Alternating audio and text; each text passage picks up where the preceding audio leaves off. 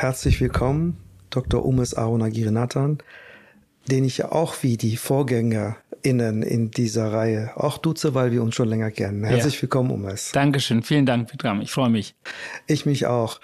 Wir kennen uns ja ein paar Jahre und zwar auch aus der Zeit der klinischen Tätigkeit, die du im UKE hattest. Du warst Assistenzsprecher im UKE. Du ja auch.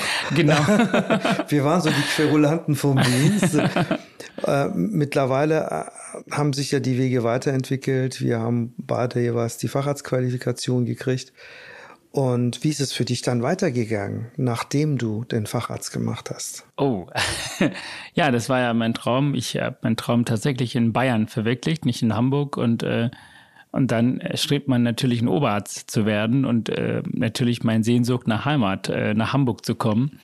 Und habe ich divers und überall hier beworben und äh, leider hat das bisher noch nicht funktioniert. Bin zurzeit äh, Funktionsoberarzt, Klinikum Links der Weser in Bremen und äh, wohne in Hamburg und ich werde auch nie aufgeben, hier ein Hamburger zu sein und äh, warte sehnsüchtig auf eine gute, klinisch gute Stelle hier in Hamburg als Herzstock, Herzstock arbeiten zu können und äh, ja, die Menschen hier zu helfen, aber auch in der Politik vielleicht mitzumischen, eine Stimme zu geben. Und äh, da freue ich mich schon.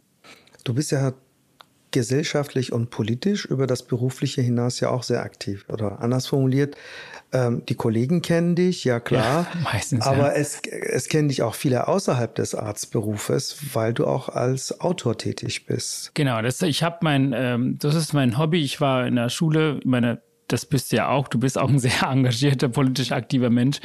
Wir äh, könnten theoretisch Geschwister sein, selber Blut haben.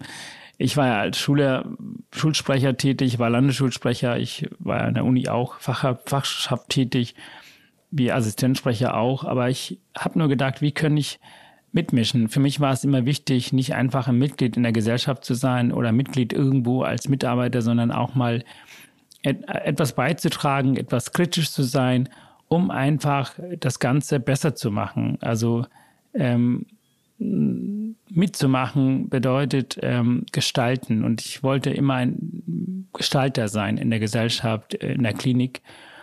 Und ähm, ich beschäftige mich mit dem Thema Flucht, Integration, mit dem Thema Rassismus.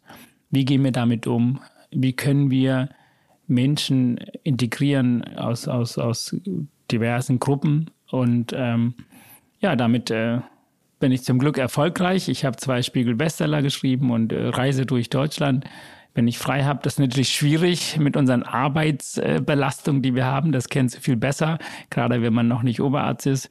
Assistent, Facharzt, dann hat man viel zu tun, viele Überstunden. Ähm, aber ich habe äh, 30 Urlaubstage, 15 Tage benutze ich für die Lesung und äh, auch Wochenenden Manchmal hat man ja 24 Stunden Dienst und danach frei und dann mache ich meistens Lesungen für die Schulen. Dann stelle ich dir mal eine berufspolitische Frage an dieser ja. Stelle. Du investierst ja viel von deiner Freizeit in dein, wie du gesagt hast, Hobby, was du aber schon ziemlich professionell betreibst. Ja. Ähm, hast du den Eindruck, dass dieser Mehraufwand, den du betreibst, im Interesse der Öffentlichkeit auch innerhalb des Kollegiums so wahrgenommen wird? Oder bist du der Kollege, der immer wegen der anderen Krams mehr unterwegs ist? Wie nimmt es das Kollegium ich wahr? Ich glaube, das Kollegium nimmt tatsächlich das Zweite. Es ist ein Unterschied. Ähm, die Kolleginnen und Kollegen von der Pflege, wie die Patienten, finden das unglaublich toll, was ich mache.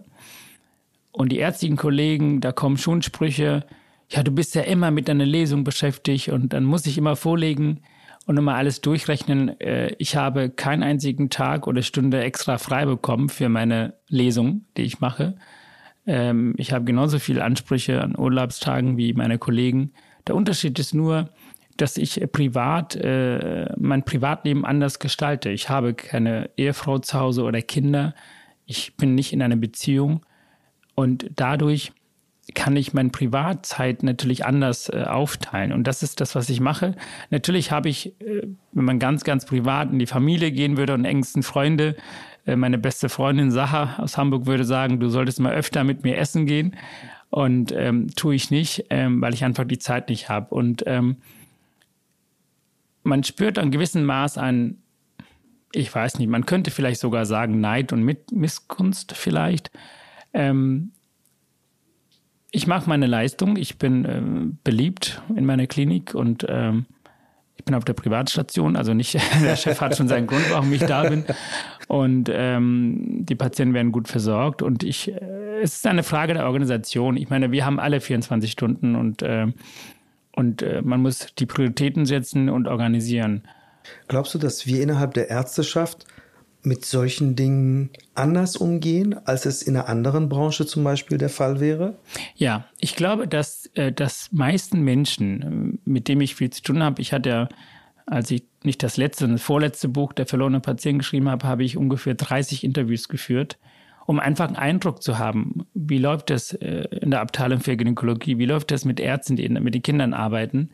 So im ich, Rahmen deiner Recherchearbeit. Genau, ja, aber es war mir wichtig, weil ich wollte nicht den Eindruck, den ich für mich gewonnen habe, äh, übernehmen. Das muss ja nicht immer richtig sein und ähm, war es auch nicht immer. Deswegen war das für mich eine Bereicherung, mit Kollegen aus anderen Abteilungen, aber auch andere Bundesländer äh, und Krankenhäuserlandschaft zu sprechen. Und ich muss immer wieder feststellen, dass der Beruf Arzt oder die Kolleginnen und Kollegen als Mediziner den Beruf doch doch sehr ernst und es ist ein Teil des Lebens. Es ist nicht nur einfach ein Beruf äh, wie in der Industrie. Und deshalb ist der Erwartungshaltung auch ganz, ganz anders. Ich merke das doch selbst auch. Ich meine, meine Arbeitszeit beginnt um 7.30 Uhr und ich bin um 6.30 Uhr bei der Arbeit. Und ähm, das ist keine Überstunde, sondern das ist so. Ich gehe früh hin, nehme die Blut ab, weil es gibt keine andere Möglichkeit. Ich muss ins OP, also muss ich vorher nochmal das Blut abnehmen und die Visite vorbereiten. Diese Einstellung haben ganz viele Menschen und deshalb funktioniert das auch irgendwie da und hier das System, trotz 30 Prozent äh, nicht besetzte Stellen seit über drei Jahren. Äh, es ja, wir finanzieren das System ja quer damit, wenn du so Natürlich, ich glaube, das tun wir. Das tun mhm. unsere jungen Ärztinnen und Ärzte schon seit Jahren und auch heute noch.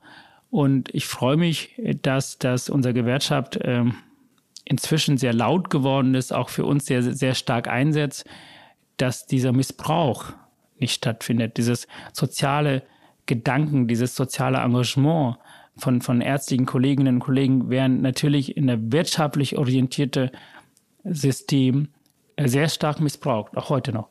Du hast ja dein Buch gerade angesprochen, Der verlorene Patient. Jetzt muss ich vorweg eine Anekdote erzählen. Ich ärgere mich deswegen, weil ich viele Dinge nicht nur markiert hatte und als Gedächtnisstütze, mit, yeah. Gedächtnisstütze mitbringen wollte, sondern ich wollte noch mal ein Autogramm und eine persönliche Widmung von dir drin haben. Das, kriegst du. du das, das müssen wir nachholen. Du musst mal nach St. Georg. Ich lade dich mal zum Essen dann. Es gibt Chicken Curry bei mir in St. Georg und dann äh, kriegst du ein Buch mit Autogramm. Ähm, aber zu den Punkten, die du da ansprichst, ist auch so ein bisschen die Rolle der Ärzteschaft, bei den Dingen, die im Gesundheitswesen nicht optimal laufen.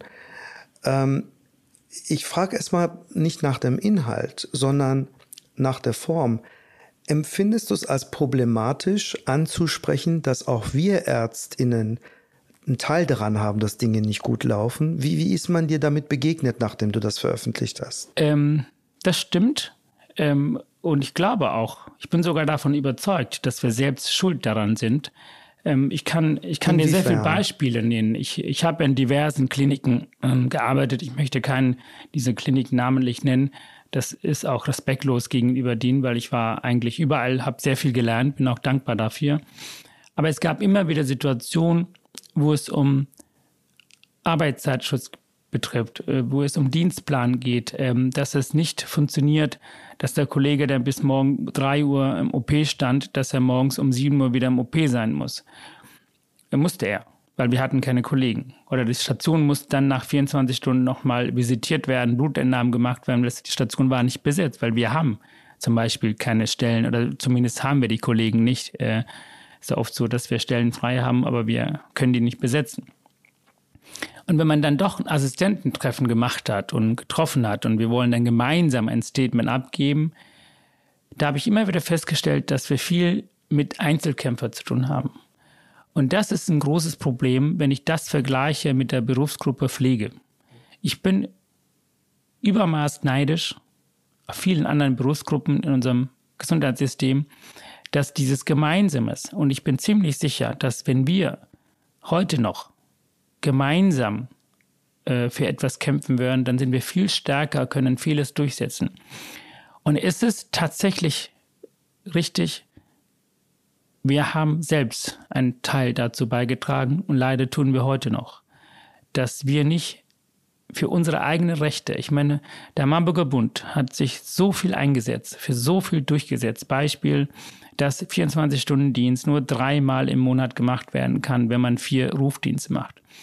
Und ähm, da werden von Arbeitsgeber dann Seitentüren geöffnet, dass man zum Beispiel dann Wochenende dann die 24-Stunden-Dienst abschafft, damit man die auf zwölf Stunden kommt, weil dann verstößt man nicht den Tarifvertrag und da kann man dann zwölf Stunden arbeiten und trotzdem macht man in der Woche mit denselben Arbeitskräften dann äh, die 24 Stunden Dienst. Mhm. Und, äh, die Tricksereien kennen wir alle. Aber wie schätzt du da die Rolle unserer Führungskräfte, unserer ärztlichen Führungskräfte dabei ein? Du hast jetzt gerade sozusagen von, von den Gleichrangigen gesprochen etwa, die in so einer ähm, ja in so einem Hamsterrad drinstecken yeah. und machen und machen. Yeah. Und wenn es darum geht, sich zu engagieren, entweder aus unterschiedlichen Motiven heraus, ähm, das vielleicht nicht so in dem Umfang tun, wie es wünschenswert wäre. Aber welche Rolle spielen da unsere leitenden Kolleginnen und Kollegen?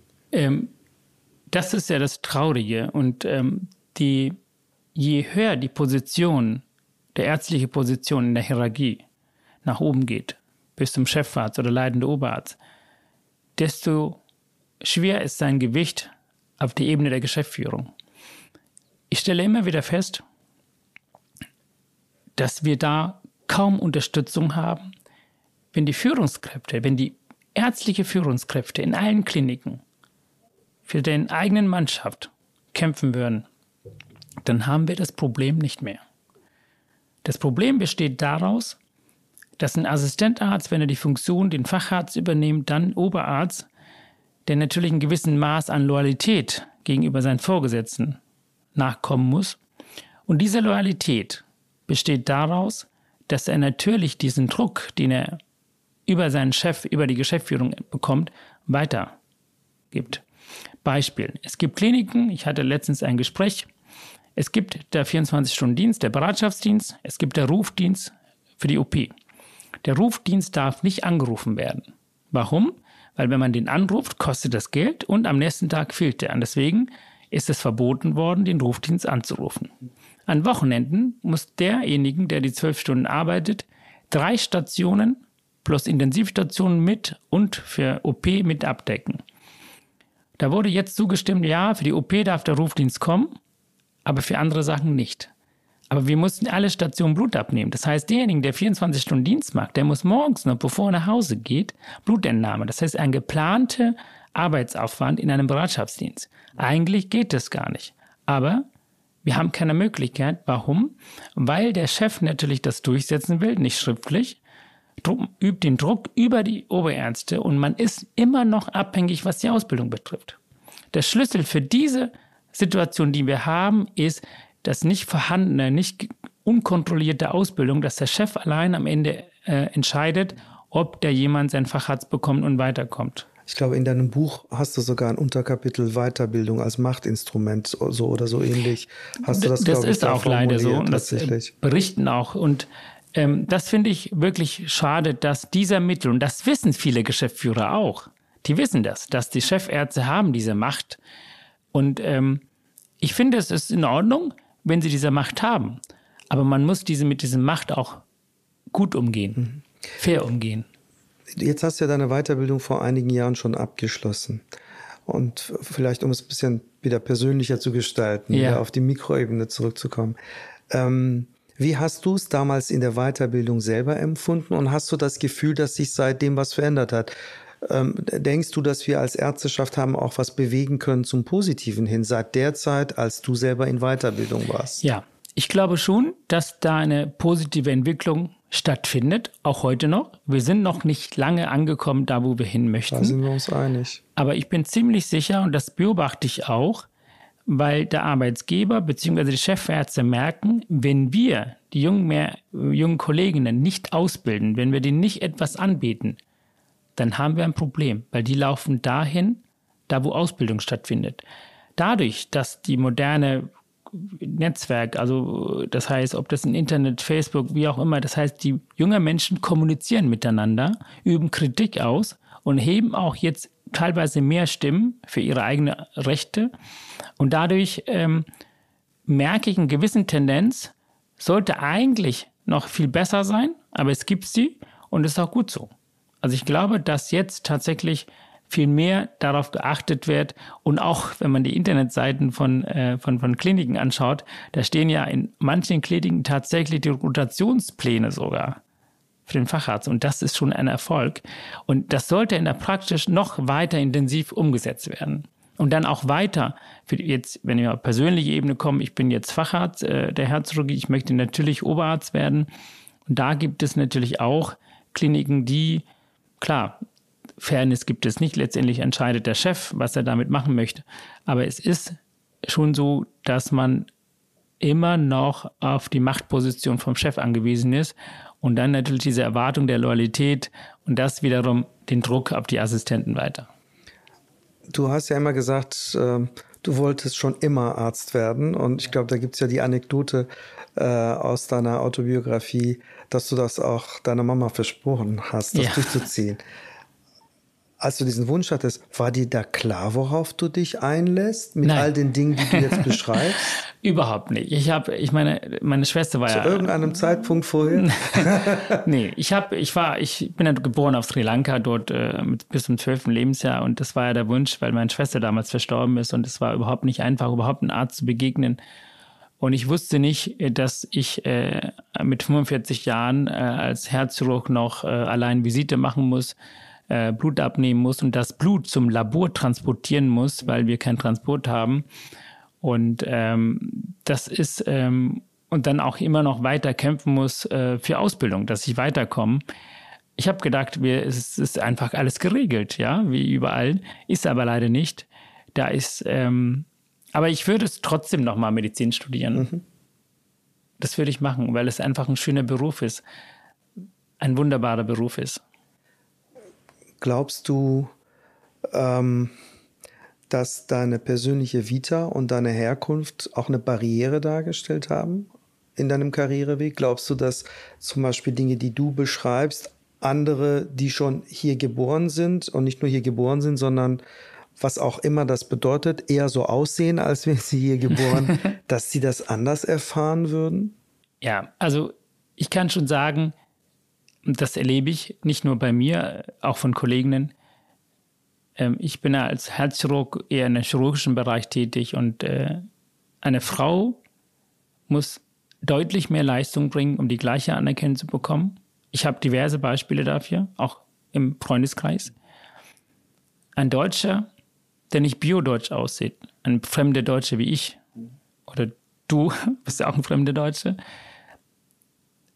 auch mehr Leistung bringen müssen und es nicht einfach haben, auf den Karriereleiter mit gleicher Leistung vorwärts zu kommen. Und da ist immer noch, ja, für den Flüchtling ist doch eigentlich schon ausreichend. Also, und es wird dann so, ja, und das finde ich schade, dass, dass die Wertschätzung da irgendwie nicht äh, da ist.